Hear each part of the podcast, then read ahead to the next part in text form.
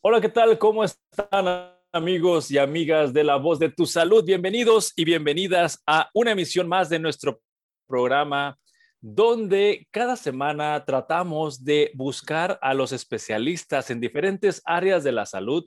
El día de hoy vamos a hablar del autismo, que también eh, quisiera empezar con el doctor para que nos explique, debido a que los últimos años eh, algunas formas de referirnos a este trastorno han cambiado. Eh, hemos escuchado el autismo, el síndrome de Asperger, el trastorno generalizado del desarrollo, etcétera. Entonces, ahorita vamos a arrancar la entrevista con el doctor José Antonio Infante para que nos oriente de cuáles serían los términos correctos y conocer un poco más estas, estos trastornos. Bienvenido, doctor Infante. ¿cómo Hola, buenos días, Ismael. Gracias por invitarme nuevamente a tu programa. Es, es, muy interesante este tema.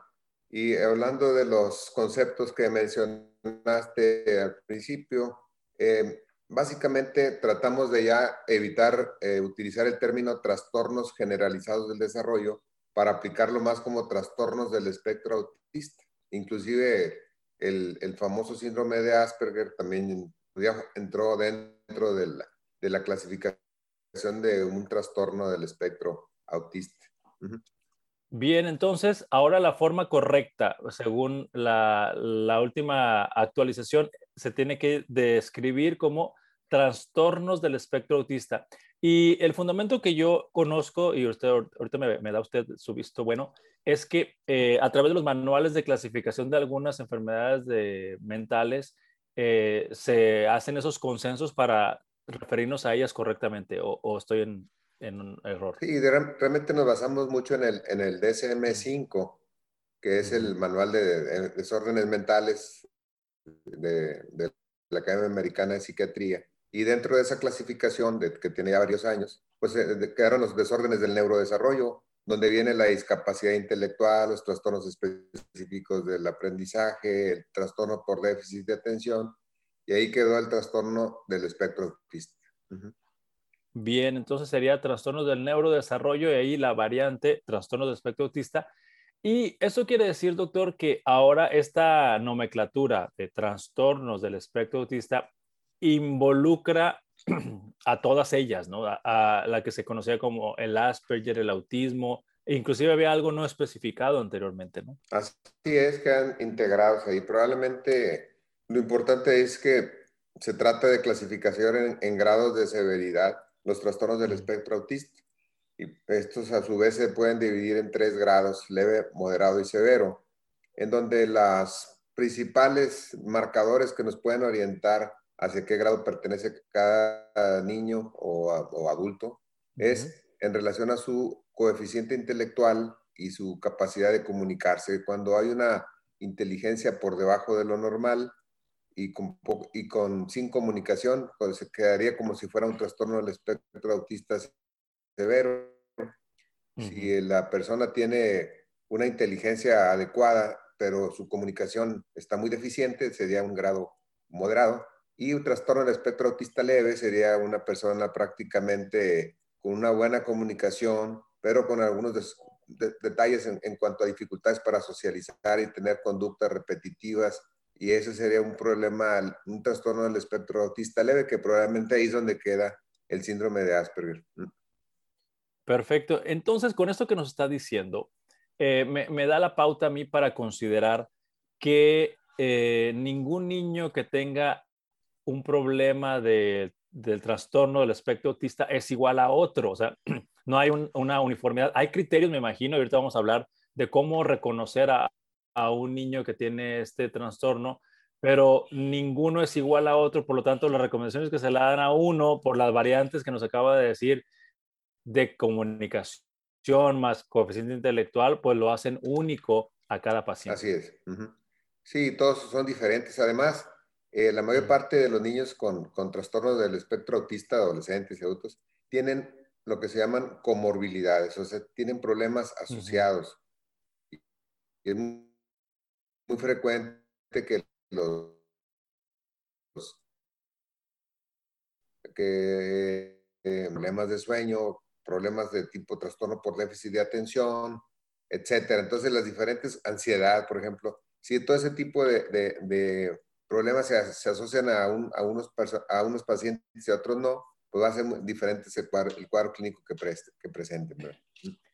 Y aquí hay algo que yo quisiera para introducirnos a, cómo reconocer los síntomas o las señales de que el niño o niña puede tener este trastorno. Eh, yo he escuchado muchas historias de, de, personas que han vivido esta experiencia y una de las cosas más comunes, y me imagino que usted también ha escuchado muchas más que las que yo he escuchado, que es que los papás observan de que el niño iba bien y de repente algunas veces dicen, perdí a mi hijo, iba todo perfectamente y sucedió algo que llegó a tal edad y cambió y lo perdí, ya no eres el mismo. Eh, ¿Esto es algo común, doctor? Sí, es, es eh, bueno, es relativamente frecuente. Eh, presenta lo que se conoce como signos de regresión autista muchas veces comentan, en mi niño ya decía algunas palabras, decía mamá, papá, agua, etcétera. Y después de unos meses, en vez de seguir mejorando su, su, el desarrollo de su lenguaje, perdió esas habilidades, sobre todo las, las de comunicarse. Inclusive algunas conductas eran más eh, social, tenía un poco de mejor contacto visual, etcétera, y luego lo fue perdiendo en los meses siguientes. Eso, es, eso no indica que tenga una enfermedad progresiva, sino que es parte del, de cómo se manifiesta este, este desorden del desarrollo, que, que es esta, lo que se conoce como regresión autista dentro del problema del trastorno del espectro autista.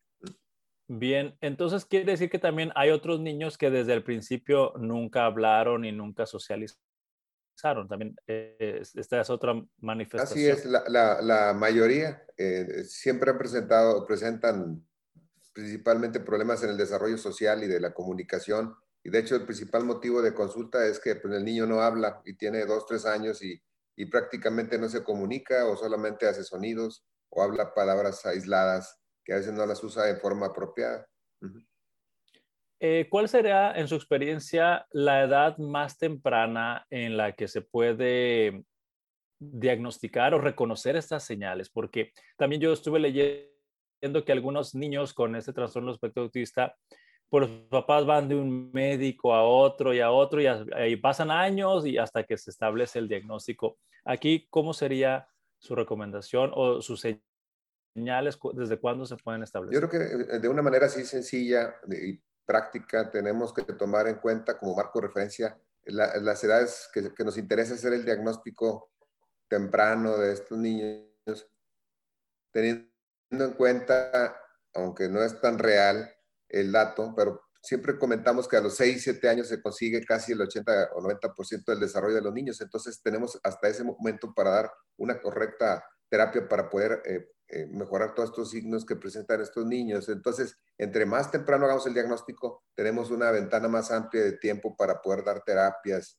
y hacer un programa de intervención. Entonces, se supone que después de los dos años y medio, muchas pruebas que ya están estandarizadas para hacer el diagnóstico del espectro autista es cuando ya en forma más formal se puede hacer el diagnóstico de los trastornos del espectro autista. Sin embargo, desde el punto de vista clínico y sin tener un diagnóstico así formal, desde el año de edad, a veces hasta antes cuando tenemos hermanitos o, familiares cercanos de estos niños, podemos hacer una especie de prediagnóstico o una señalar que existe un alto grado de sospecha o, de que este niño probablemente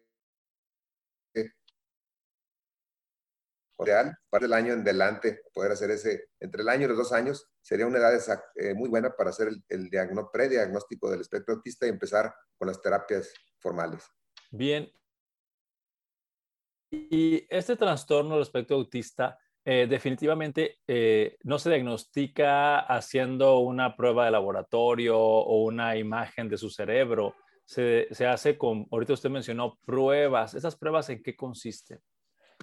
Sí, eh, básicamente son este, pruebas que se pueden basar en interrogatorios o en, en, como si fueran checklists, cuestionarios y junto con algunas pruebas en donde se em, cuando se hacen de forma ya más detallada, las neuropsicólogas los observan y juegan con algunos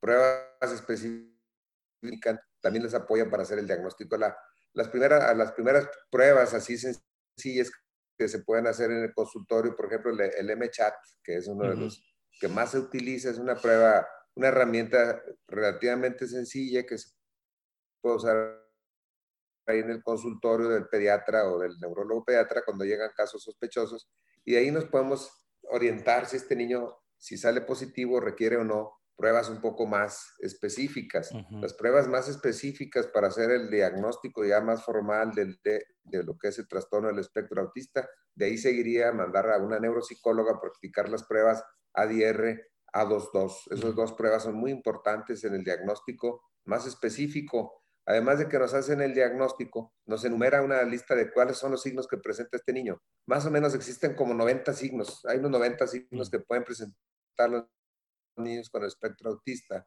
Y casi todos los niños tienen 14, 22, 7, etcétera. No es necesario que tengan los 90 signos. Entonces a veces llegan. Yo no creo que mi niño sea espectro autista porque sí me ve a los ojos o sí me da los brazos, etc. Pues sí, pero ese, ese, ese, ese signo no lo tiene, pero sí camina de puntas, le gusta eh, poner todo en hilerita, eh, no se comunica, no entiende órdenes. Entonces, si te pones a, ver, pues sí tiene más de 10 signos, aunque sí te mire a los ojos y no haga aleteos, que también es otro signo frecuente en estos niños, por ejemplo. Entonces, Entonces, eh, identificando cuáles son los signos positivos en estas pruebas, elaboras una terapia como hecha a la medida sobre los signos que salieron positivos en estas pruebas y así no desperdiciamos tiempo y son más específicos y más eh, y se ven mejores resultados cuando se hacen terapias a la medida y no así como generalizadas para todos los niños de igual. Mm. Definitivamente, eh, esto que nos acaba de decir nos, orienta mucho porque a través de estas pruebas estoy entendiendo que también se puede clasificar eh, mejor las áreas de oportunidad que tiene el niño para su rehabilitación, como lo dijo, y, con, esto que, que, acaba de decir de las pruebas y mencionó algunos nombres como se me quedó la MChat, como es un, cuestionario, eh, yo he escuchado lo siguiente y quiero confesarle que lo he escuchado, de que de repente hay papás que dicen, eh, pues me lo vio un doctor y lo vio así como 10 minutos y ya me dijo que era autista. ¿Cómo se atreve a decir que es autista si nada más lo vio 10 minutos? Pero creo que hay unas señales que son muy visibles, ¿no, doctor? Sí, definitivamente hay señales eh, muy, muy, muy, ah, eh, que son muy obvias en donde los, primero, los papás ya para cuando acuden con el neurólogo pediatra, es por la información que, tienen acceso en los diferentes medios, en las redes sociales y en lo que es el Internet con el doctor Google, como dicen todos. Google, sí. Entonces ya muchos ya llegan como con el pre, como que con la premonición de que les vas a comentar que probablemente tenga el espectro autista. Eh, los signos más frecuentes generalmente son, como ya comentamos, son tres signos los que tienen más frecuentemente. Tienen problemas para comunicarse, tanto desde el punto de vista receptivo como expresivo. El niño no voltea cuando le llaman, le dan órdenes y no obedece el niño como que no entiende cuando le, hablamos, ese tiene problemas receptivos del lenguaje y expresivos, el niño no habla, habla como balbuceos o habla palabras incompletas o repite lo que escucha, o sea, tienen defectos en la comunicación tanto receptiva como expresiva. Tienen problemas de tipo, eh, conductas de tipo repetitivo, que puede ser comer lo mismo, movimientos estereotipados, que es cuando decimos que tiene como aleteos o hace movimientos con las manos, así como si fuera como si estuviera ansioso, por ejemplo. Eh, movimientos de la cabeza como decir no, no o sí, sí. Eh, todo ese tipo de conductas que son repetitivas tienen trastorno.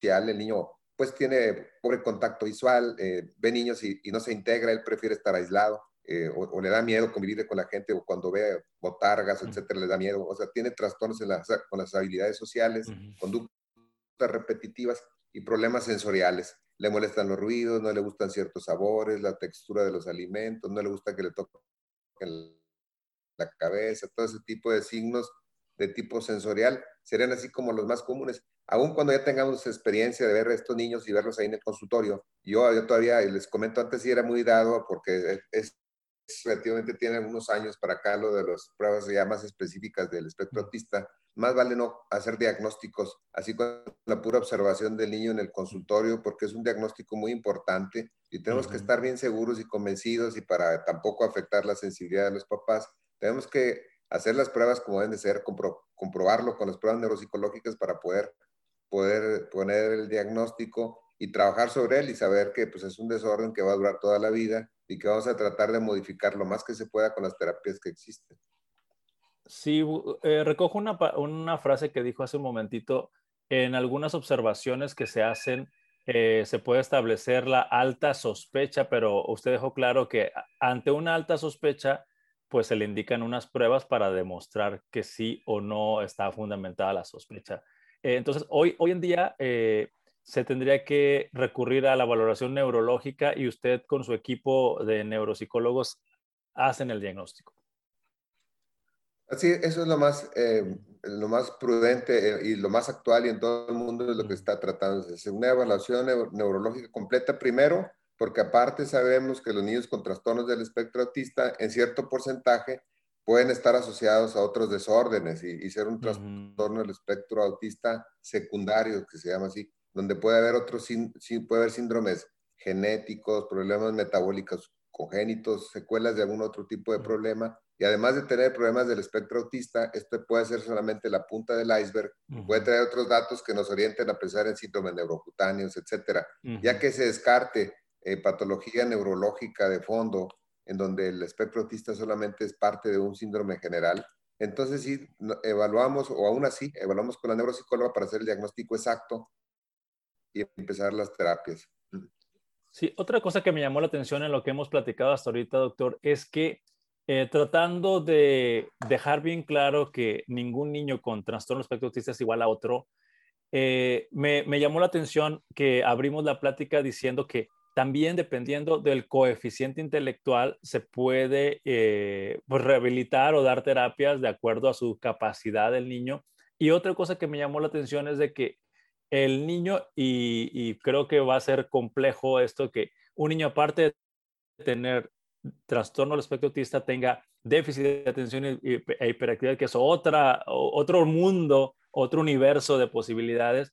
Y esto eh, también lo intervienen ustedes con la neuropsicóloga, ¿verdad? Sí, se trata de hacer una evaluación lo más completo posible. Muchas veces ya eh, con, con, la evaluación que hacemos como neurólogos este, podemos tener un prediagnóstico de este tipo de problemas, pero se confirma con las pruebas específicas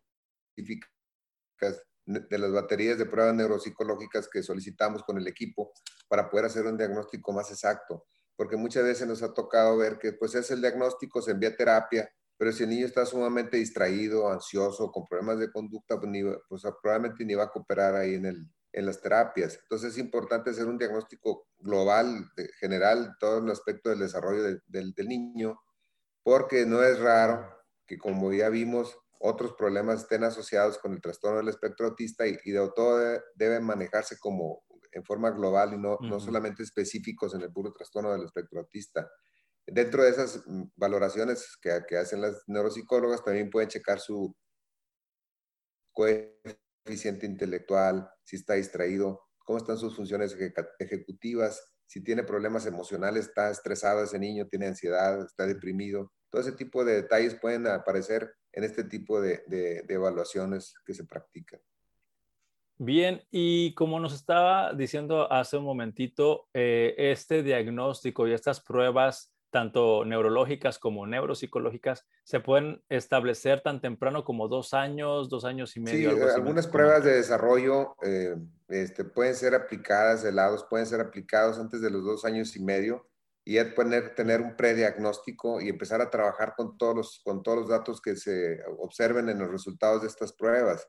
De manera más específica, ya en forma más completa y detallada, muchas pruebas están estandarizadas para aplicarse después de los dos años y medio y entonces obviamente sería mucho más completo y más seguro el diagnóstico, pero no podemos perder tiempo y lo poquito que podamos hacer de, prediagnóstico, nos, como quiera, nos da mucha información importante para poder elaborar un plan terapéutico temprano.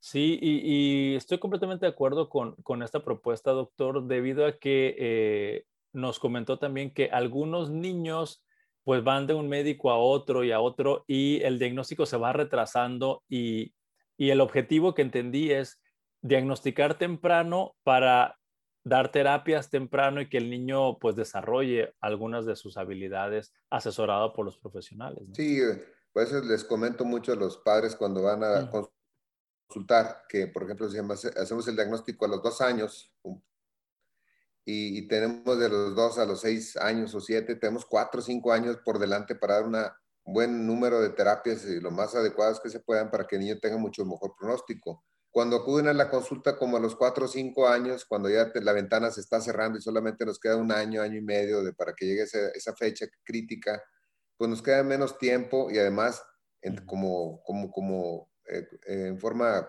decimos, de eh, común y corriente, decimos que entre más grande el niño, su cerebro ya es más difícil de moldear y entonces entre más pequeño captemos los niños, es más fácil de que se cambien algunos hábitos, conductas, etcétera, que, después entre más grande ya están más arraigados, son más difíciles de, de, corregir y pueden tener otros problemas agregados por el tiempo que ha estado sin terapia, como más ansioso, más deprimido, agresivo, etcétera. Entonces, porque no se le ha dado una terapia y el niño ha estado batallando para socializar y comunicarse todo el tiempo, puede ser que hasta ha sido sometido a cierto, este, pues, eh, estrés por, por, por, por sus mismas conductas ahí en la familia, por ejemplo. Sí, definitivamente considero que la repercusión de, que te diagnostiquen a tu hijo con este trastorno del espectro autista, pues sí tiene un impacto en la familia y, toda esta parte de la economía y las terapias que tienen que dar, etcétera. Pero eh, rescato de mucho valor el que eh, los papás eh, se pongan las pilas, por llamarlo de esta manera, para que eh, se hagan los diagnósticos lo más temprano posible para estas ventanas que lo, que lo que acaba de decir, se aprovechen lo más que se pueda para que el niño... Así es, para que tenga más oportunidades. Y todo ese tipo de conductas pasivas donde, donde no queremos salir del área de confort y, decimos es que mi familia son lentos para, para hablar, es cuestión de que madure, es un problema de maduración, todo ese tipo de comentarios no son ningún diagnóstico y en muchas ocasiones probablemente estamos perdiendo tiempo muy valioso. Y yo creo que más vale enfrentar, si el niño trae un desorden de este tipo, enfrentar la realidad, hacer bien las evaluaciones y pensar que entre más temprano empecemos las terapias, mejor le va a ir al niño. Entonces, este, no estarle sacando la vuelta al problema y, no caer en confort cuando alguien les comenta es normal, es que está inmaduro, en tu familia tardaron en hablar. Entonces, no hay que hacer caso de esos comentarios y es mejor que sean evaluados. Bien, y para ir dirigiéndonos al final de la entrevista, doctor, eh, las terapias de, los niños que tienen trastorno del espectro autista eh, son esencialmente eh, donde un experto, un psicólogo o un neuropsicólogo lo, enseña, lo entrena, o también hay fármacos que se tienen que usar para atender esta situación. Mm, el manejo más recomendado de estos niños es básicamente con terapias. ¿okay? Las terapias es lo más importante aquí, el manejo de, modificación de su conducta, terapias para mejorar su comunicación, como ya comentamos, para que entienda lo que escucha y para que pueda hablar más fluidamente. Eh, terapias para quitar, eh, disminuir sus desórdenes sensoriales para que tolere más los alimentos, el tacto, la, eh, etcétera. Todo ese tipo de terapias es lo más importante.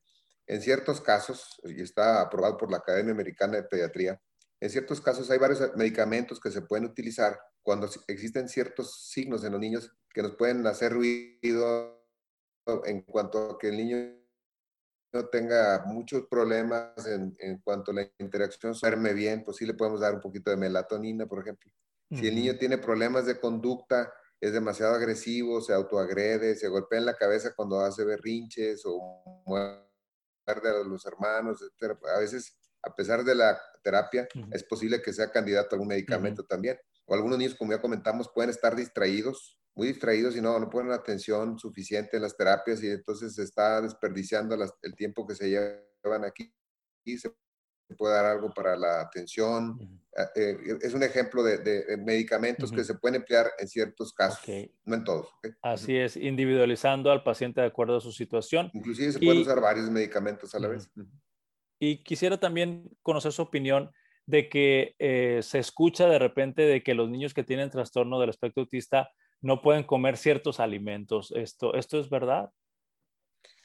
Mm, también se ha, exagerado un poco en cuanto a la respuesta a los alimentos. Sin embargo, ya sabemos que si el niño es algo hiperactivo o tiene también datos de déficit de atención, pues tratamos de, eh, de restringir lo más que se pueda alimentos que tengan cafeína, por ejemplo, este, o, alimentos con, aparte, pues, desde el punto de vista saludable, cada vez se quita más los azúcares refinados, por ejemplo, quitarlos.